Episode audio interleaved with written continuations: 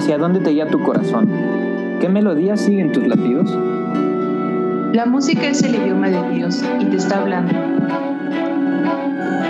¿Y tú? ¿Estás dispuesto a escuchar a Dios a través de la música?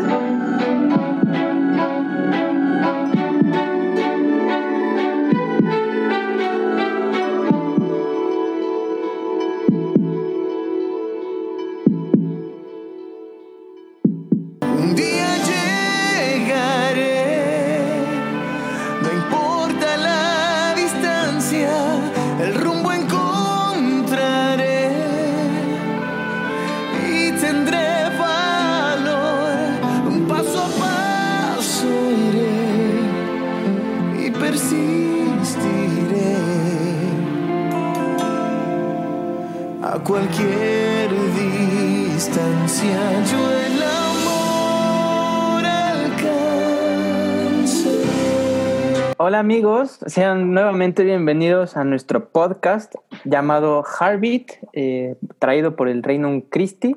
Y bueno, yo soy Pato y estoy aquí reunido con...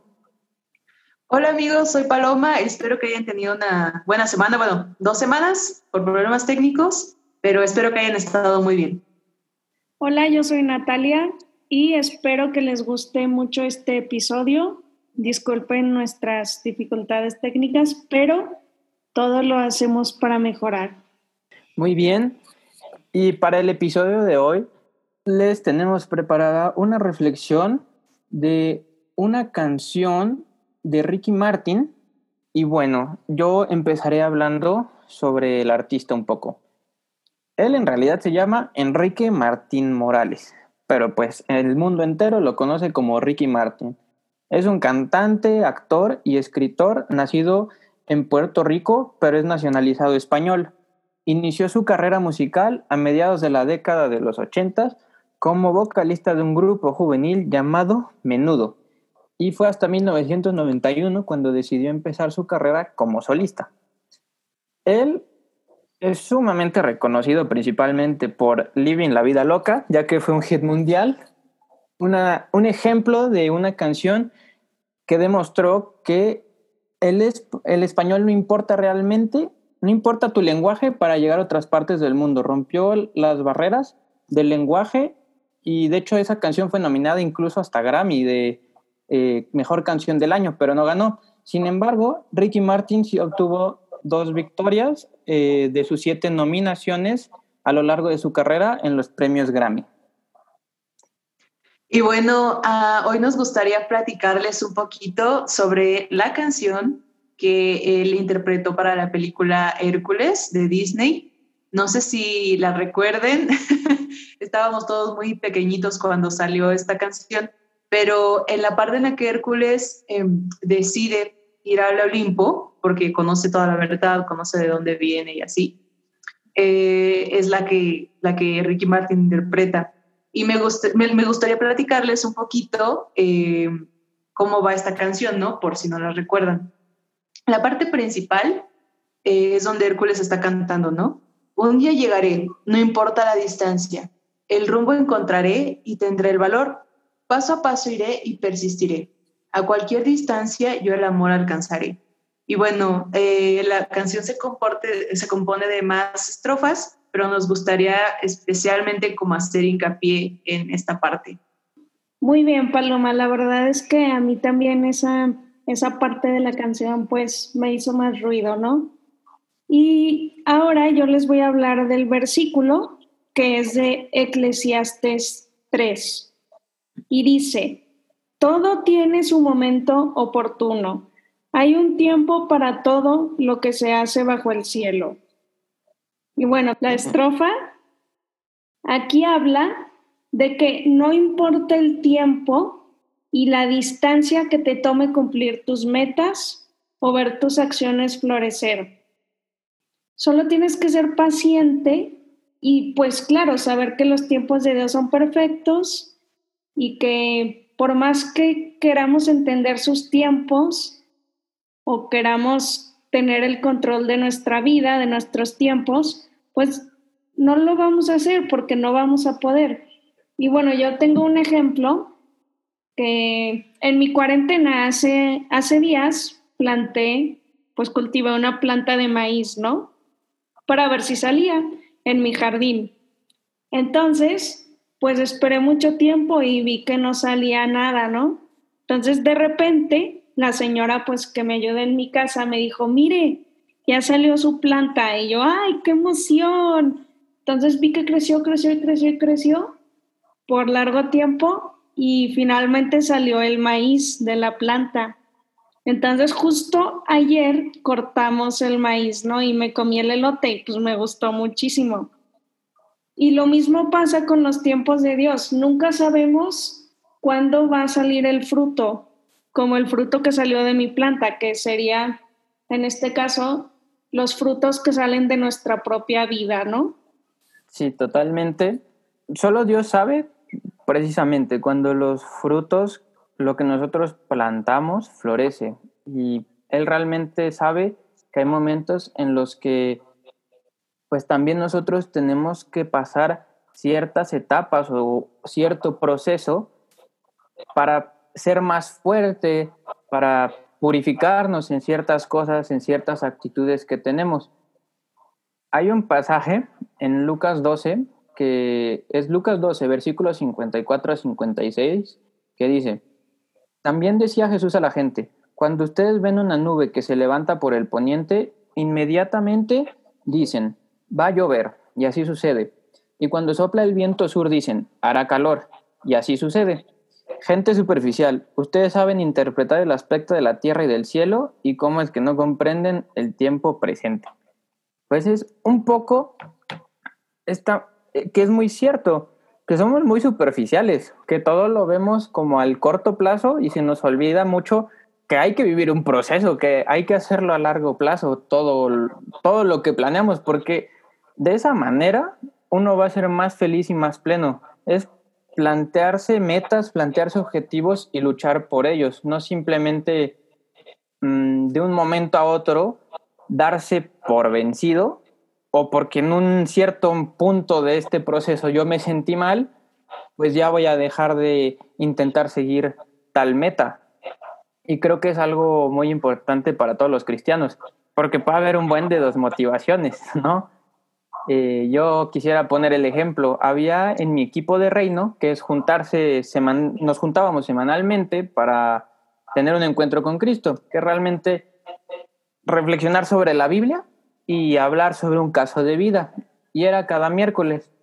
Y había uno de nosotros que iba desde, desde como primaria o desde el primer año de secundaria a la etapa anterior al reino que se llama ESID, que es más para niños y hay más juego, pero sí hay educación, hay catecismo. Y un día, eh, en el último año de la prepa, él al fin se consiguió una novia y ya, y no lo volvimos a ver.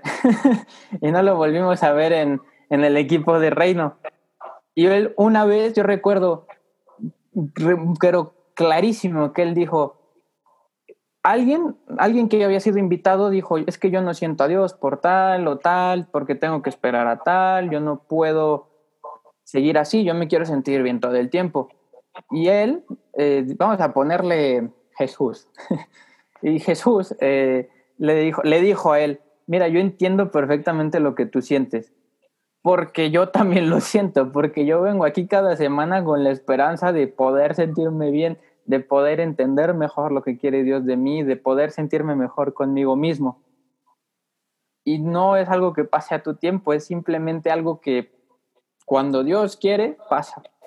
Y luego ya entiendes por qué en un futuro eh, lejano. Pero es muy curioso porque justamente Jesús ya de repente encontró, digamos, esa medicina que te hace sentir bien, que pues en este caso fue una novia, y dejó de lado el reino. Digo, no digo que sea una mala persona, pero es muchas veces los retos a los que se presenta uno y es más fácil irse por un camino. No porque tener novia esté mal, para nada, pero uno tiene que ser auténtico y perseverante con las cosas, con las convicciones que tiene dentro de sí mismo.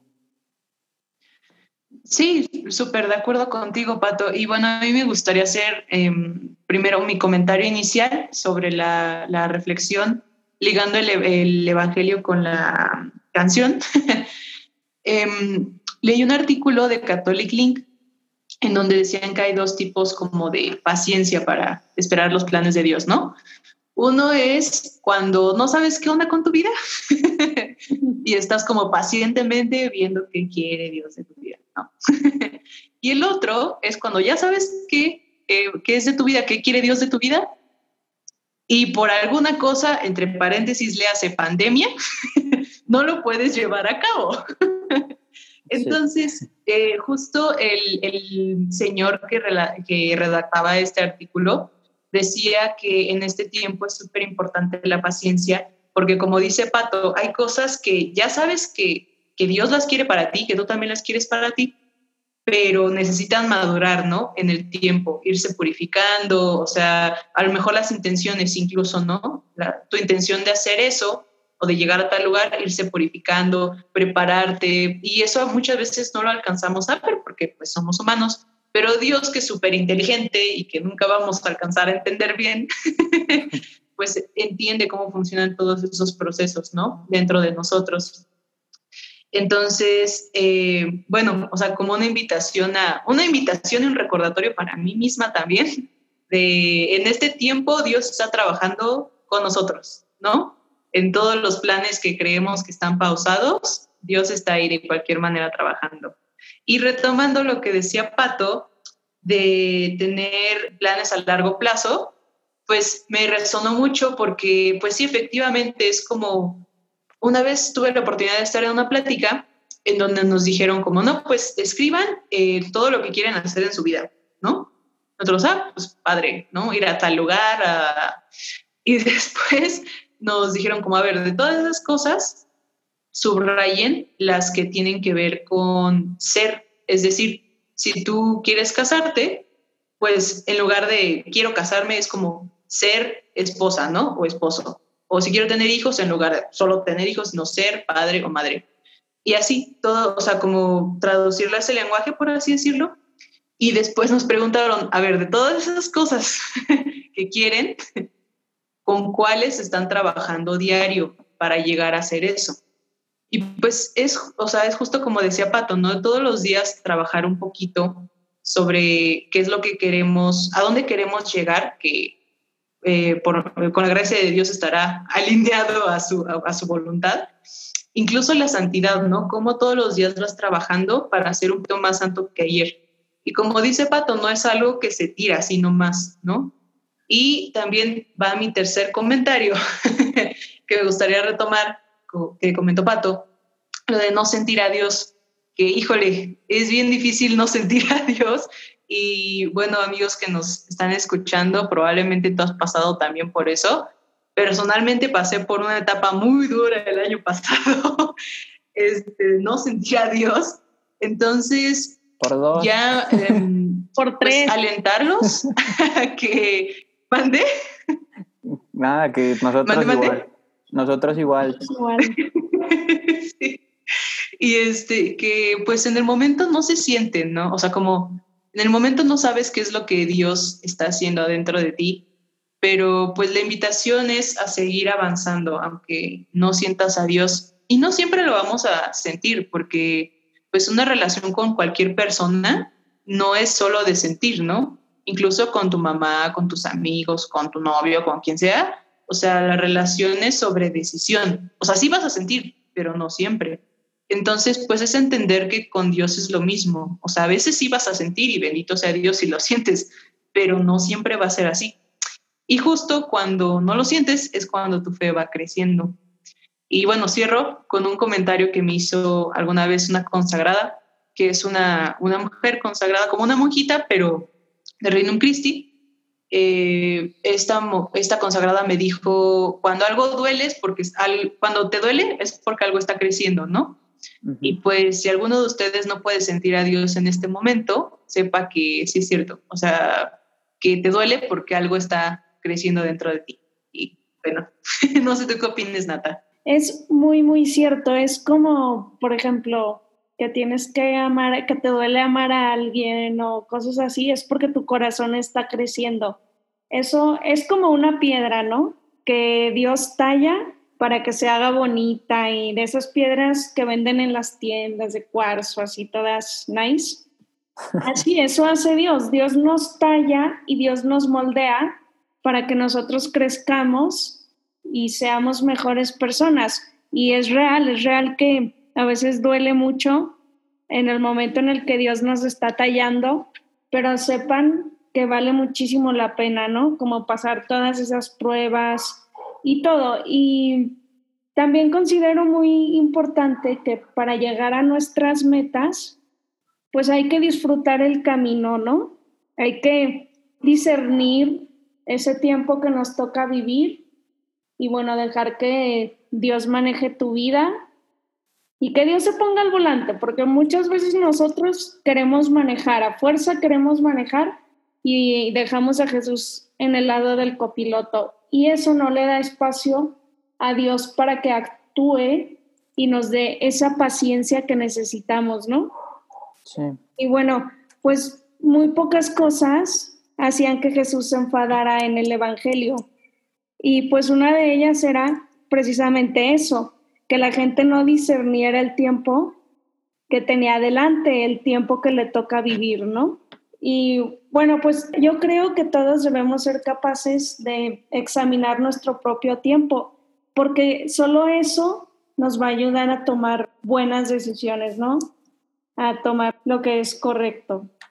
Y bueno, también pues debemos ser pacientes, debemos tener calma y pues esperar y saber que finalmente Dios es un misterio, ¿no?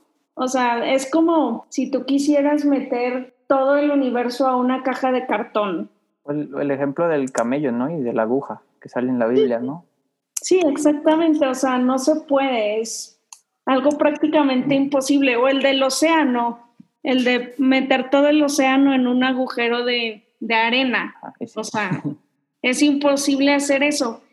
Por, por, eso es imposible entender los tiempos de Dios y es imposible, pues más que nada, entender todo el misterio de Dios, ¿no? Pero sobre todo siento yo que ni siquiera hace falta entenderlo, o sea, no hace falta romperte la cabeza. O sea, siento que no es importante porque, como bien lo dijiste, al final del día va a pasar lo que él quiera. Sí. Y lo que él quiere, pues siempre va a ser lo mejor para cualquiera de nosotros, para todos nosotros. Y, y me gustaría retomar un poquito también la idea de Paloma, de eh, este punto de inflexión que cuando te duele, o que las dos dijeron que cuando te duele es algo te está purificando. Y es ahí donde les digo que es más fuerte. es ahí donde uno, como dijo bien Paloma, te debe de, te crece la fe, porque, porque es horrible, es espantosa la sensación cuando sientes que estás haciendo lo correcto y por más que por más que lo sientas muy profundo, que tú lo hayas discernido y que todavía te sigue doliendo y que no ves mejora o algo en ese momento, es el momento más sencillo de desertar. Ese momento se convierte en ese punto de inflexión, donde uno decide, me alejo o me entrego, me adentro, mar adentro. bueno, valga la redundancia, me adentro al mar. Todo o nada. Exacto, todo o nada. Y es muy fuerte porque, pues, ¿cómo nos gustaría que fuera fácil la vida, verdad? ¿Cómo nos gustaría que no existiera el sufrimiento, que todo fuera bonito? Pero yo sí me puse a pensarlo estos días. De yo puedo ser muy feliz aquí en este mundo. Puedo llegar a puntos de éxtasis, de alegría, de felicidad altos pero dije, siempre va a haber una barrera. Dije, en este mundo terrenal siempre va a haber una barrera. Y me puse a pensar, si todo fuera bonito en este mundo, si no existiera sufrimiento, sería lineal. Nunca habría un crecimiento de felicidad, porque hay un límite. Incluso en los momentos en los que te bajarías de esa línea, te pondrías triste porque no estás tan feliz como antes. Entonces, se me hizo impresionante ver esto en mi meditación porque si todos fuéramos felices todo el tiempo sería lineal. Nunca te sentirías más feliz que en otro momento y sería terriblemente aburrido. Yo creo que en algún momento hasta esa felicidad te acostumbrarías tanto que hasta desaparecería. Y sí me lo puse a pensar luego, entonces, ¿cómo es en el cielo? Dije, porque aquí, pues tú puedes conseguir todos los coches. Dije, si soy omnipotente, me consigo todos los coches, me consigo todos los equipos de fútbol. Dije, pues sí, voy a ser feliz, pero va a ser una barrera. Nunca voy a poder ser como lo más feliz que yo. Nunca voy a ser pleno, a pesar de todo lo que yo pueda hacer aquí. Y, y dije, pero en el cielo es muy diferente. En el cielo esa recta no es lineal. ¿Por qué? Porque el amor es infinito. En el espíritu, el amor es infinito. Dios es infinito. Así como el universo está en constante expansión, así mismo es el amor. Y dije, si estamos viviendo en el amor, va a estar creciendo, va a ser eh, exponencialmente lineal, ya no va a ser solo plana la, en, en, esta gráfica, ya no va a ser solo una línea horizontal, tampoco va a ser tal vez una línea vertical, pero va a ser una línea inclinada hacia arriba y va a estar en constante crecimiento. Y eso a mí me llamó mucho la atención la verdad. Y, y bueno, les comento eso, no sé qué, qué piense Paloma. Pues eh, bueno, a mí me gustaría retomar algunos puntos que los dos, Nata y Pato, han dicho. Eh, me gustó mucho lo que dijo Nata de disfrutar el camino y dejar que Dios sea el piloto, porque creo que justamente muchas veces cuando caemos en la impaciencia o en la falta de fe, eh, sobre todo pues en esa situación que nos está tocando vivir a, a todos, es porque no dejamos que Dios sea el piloto de nuestras vidas, ¿no? Y para los que no lo conozcan, me gustaría leerles un poquito el Salmo 91, que es mi salmo favorito, eh, y que la verdad lo he estado leyendo mucho.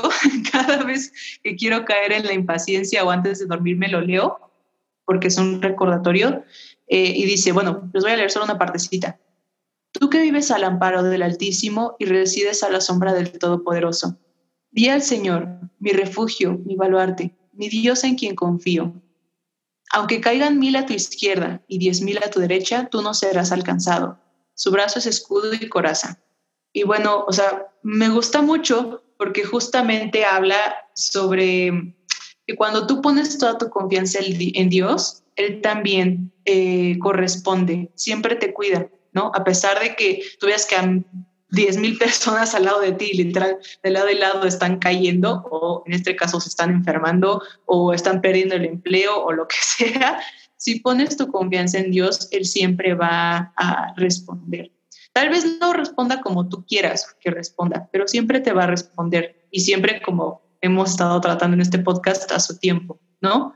También eh, me gustaría destacar lo que comentaba Pato del punto de inflexión que creo que en esta situación es muy fácil como quererse echar para atrás, ¿no? Porque creo que todos hemos llegado en algún momento a la cuarentena al punto de inflexión y creo que se requiere mucho valor para seguir avanzando después del punto de inflexión. Pero me gustaría invitar a todos los que nos están escuchando a que sean valientes, porque se necesita mucho valor para dar ese paso después del punto de inflexión, para dar ese salto, ¿no? Porque al menos lo que el Espíritu Santo me ha permitido aprender a mí es que primero necesitamos dar el salto de confianza y de fe y después vas a tener la oportunidad de ver los frutos, ¿no? Porque Dios de verdad siempre responde. Y también me gustaría eh, destacar este, el sentido del sufrimiento. Bueno, hablamos, bueno, yo lo anoté como el sentido del sufrimiento, lo que decía Pato, de que pues realmente aquí nunca vas a ser pleno. y creo que tiene, yo también había estado pensando mucho en eso, qué curioso, como que, o sea, esta vida es muy buena, ¿no? Es muy, muy buena, puedes llegar a ser muy feliz, puedes llegar a sentir mucho amor, pero siempre va a haber un tope, como dice Pato, ¿no? Y como, perdón, todos los que nos escuchan ya se van a enterar, yo soy un poco más pesimista, pues yo lo pensé como siempre va a haber sufrimiento, ¿no? De lado, o sea, como alegría y sufrimiento, o amor y dolor, así. Entonces, eh, pues que justamente ahí es cuando empiezas a comprender más el vivir de cara al cielo, porque en el cielo ya no va a haber nada de eso y va a ser, como decía Pato, solo amor y creciendo. Entonces, eh, pues cobra sentido, ¿no? El, no solo es esto lo que vemos alrededor, sino es mucho más que eso al final, a lo que apuntamos. Y no sé, Nata, ¿tú qué opinas? Claro, al final, pues los sufrimientos pues son, son cosas que nos ayudan a crecer. Y claro que siempre vamos a caer, sin importar lo que hagamos en esta tierra, siempre vamos a caer. ¿Por qué? Pues todo esto es consecuencia del pecado original, ¿no? Que fue causado pues por nuestros padres y pues nos lo heredaron y ni modo. Así, así pasa a veces, pero el lado positivo de esto es precisamente lo que ya dijimos, que sería el crecimiento. Y por eso precisamente cuando lleguemos al cielo, ya no vamos a sufrir, ya no vamos a tener la limitación corporal, terrenal, simplemente vamos a ser almas puras y almas libres de pecado original, libres de sufrimiento, viendo a Dios. Bueno, la verdad es que yo me imagino que cuando muera, si llego al cielo, que esperemos que si llegue, este, voy a llegar y va a haber un coro de ángeles cantando así súper bonito. Este, va a estar Dios y la Virgen recibiéndome, mis seres queridos que ya fallecieron. Y voy a ser muy, muy feliz y voy a ser totalmente plena, no como pues las felicidades que podrían ser un poco superficiales comparadas con la felicidad del cielo, como la felicidad terrenal, ¿no? Y como yo lo veo en el punto de, inflexión que decían Pato y Paloma, de que te echas para atrás a veces, no te eches para atrás, compadre, tú dale para adelante, tú aviéntate, tú ten confianza, como, como decíamos, todo o nada, aquí no hay medias tintas, a Dios no, les, no le gustan los tibios, como la hermana Claire, yo de eso aprendí, lo de todo o nada. Que bueno, es una hermana que se estaba haciendo famosa. Ella, bueno, bebía mucho, fumaba mucho, hacía muchas cosas, pues como una persona, ¿no? Como todos que caemos. Entonces se hizo, pues descubrió que su vocación era ser monjita, ser religiosa, y dijo, no, o sea, yo ya me están hablando para hacer películas, era muy, muy buena para actuar y, y todo, ¿no? Entonces dijo, chin, ya me están hablando para hacer películas, yo podría ser famosa en todo el mundo, pero ella vio y dijo, o seguir a Dios o ser famosa. Entonces dijo, bueno, voy a ser una monja famosa, pues va. Entonces fue pasando el tiempo y se fue dando cuenta que lo correcto pues era seguir lo que Dios quería para ella, su vocación, ¿no? Entonces ella se entregó al 100%, dejó 100% todas las cosas mundanas que ella tenía. Lo impresionante fue cómo se entregaba, o sea, sus hermanas, las siervas del hogar de la madre, me parece, decían que se entregaba, uff, de todo a todo. Entonces eso, la verdad, yo la admiro muchísimo por eso y pues me inspira mucho, ¿no? Y el punto aquí es que ella a lo mejor no vio los frutos, ¿no? Ella se murió en un terremoto en Guayaquil, me parece, y tuvo muchísimo más frutos después de su muerte que antes de su muerte. O sea, después de su muerte, muchísima gente pues iba a la escuela, muchísimo, ayudó a muchísima gente, ¿no? Hubo muchísimos frutos espirituales durante su vida, pero mucho más después de su muerte. Muy bien, pues gracias por compartir esa historia, Natalia. Y yo creo que esta ya sería mi última aportación antes de llegar a nuestras conclusiones. Justo ahorita que hablaban del sufrimiento y del sentido del sufrimiento y, que Paloma dijo, no, pues yo soy pesimista y tal. Eh, yo justamente estoy leyendo un libro que pues todo el mundo dice que está muy bueno. Se llama El hombre en busca de sentido, de Víctor Frank, un señor que eh, vivió en los campos de concentración, psicoanalista, creó la logoterapia. Y ahorita justo porque yo remarqué una página, se me vino a la mente con lo que andaban diciendo las dos de el sufrimiento y se los quisiera compartir tal cual como está escrito, ¿no? Eh, un poco de lo que escribió aquí Víctor Frank ya, en, ya estaba dentro del campo de concentración para este entonces, estaba describiendo cómo sufrían todos, pero él destacaba mucho la actitud de unos compadres, como decía Natalia, que se entregaron uff, así de uff, ¿no? Así cañón. que de verdad eh, que cuando nadie podía, que ellos estaban sonriendo, que ellos estaban motivando a los demás y todo lo, etcétera, etcétera, etcétera. Bueno, procederé a leer para no extenderme más. Dice, Dostoyevsky dijo en una ocasión, solo temo una cosa, no ser digno de mis sufrimientos. Y estas palabras retornaban una y otra vez a mi mente cuando conocí a aquellos mártires cuya conducta en el campo, cuyo sufrimiento y muerte testimoniaban el hecho de que la libertad íntima nunca se pierde. Puede decirse que fueron dignos de sus sufrimientos y la forma en que lo soportaron fue un logro interior genuino. Es esta libertad espiritual que no se nos puede arrebatar, lo que hace que la vida tenga sentido y propósito. La máxima preocupación de los prisioneros se resumía en una pregunta. ¿Sobreviviremos al campo de concentración? De lo contrario, todos estos sufrimientos carecerían de sentido. La pregunta que a mí personalmente me angustiaba era esta otra. ¿Tiene algún sentido todo este sufrimiento, todas estas muertes? Si carecen de sentido, entonces tampoco lo tiene sobrevivir al internamiento. Una vida cuyo último y único sentido consistiera en superarla o sucumbir, una vida, por tanto, cuyo sentido dependiera en última instancia de la casualidad, no merecería en absoluto la pena de ser vivida. Son palabras de Víctor Frank. muy sabias. Muy, muy sabias. un crack. sí, total. A mí totalmente me, me, dejaron reflexionando mucho en, cuando terminé de leer eso. Es un gran libro que yo todavía no lo acabo, pero lo recomiendo. Y precisamente es esta parte de la libertad espiritual que cada uno tiene en cada momento de la vida, sin importar qué tan bonito, qué tan rosa o qué tan gris y negro y horrible, este, es la libertad espiritual de cada uno lo que hace que cada día valga la pena, que cada acción que toma sea lo correcto. Es precisamente en, en, estas instancias donde uno empieza a forjar su carácter y empieza a desarrollarse como es y hace crecer esa libertad espiritual y se puede entregar, uff, a los demás. Eso. Entonces, eh, pues no sé, si quieren llegar a, eh, bueno, ¿quién quisiera compartir su conclusión?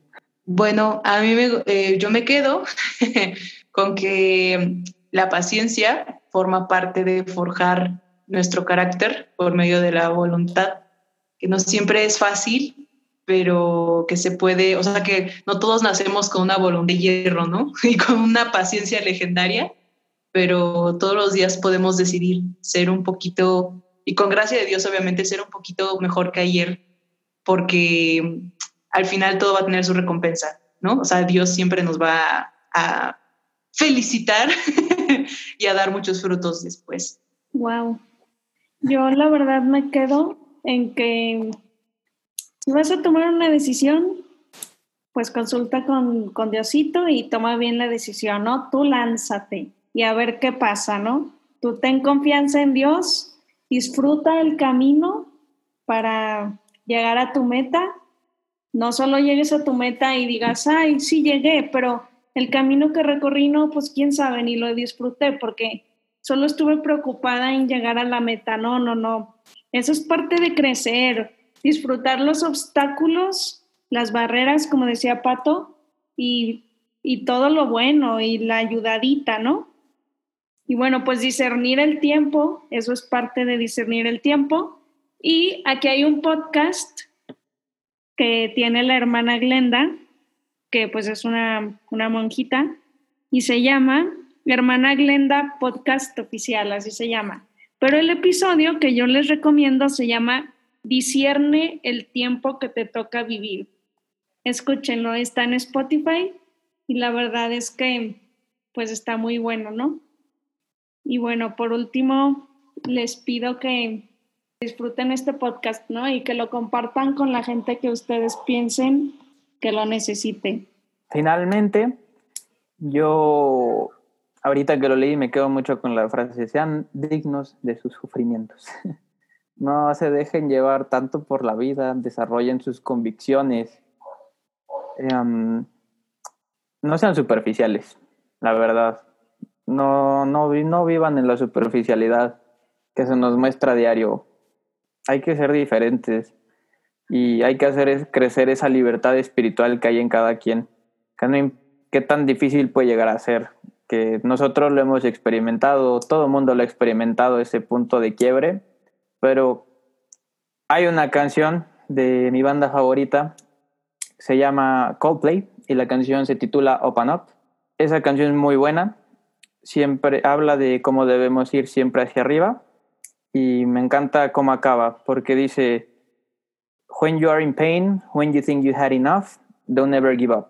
Cuando estés en dolor, cuando sientas que ya recibiste demasiado, no te des por vencido. Y ese fue un consejo que siempre le dio su papá a Chris Martin, el cantante y líder. Eso es lo que yo les puedo decir. Sean dignos de sus sufrimientos y no se den por vencidos porque no va a ser difícil, pero va a valer muchísimo la pena.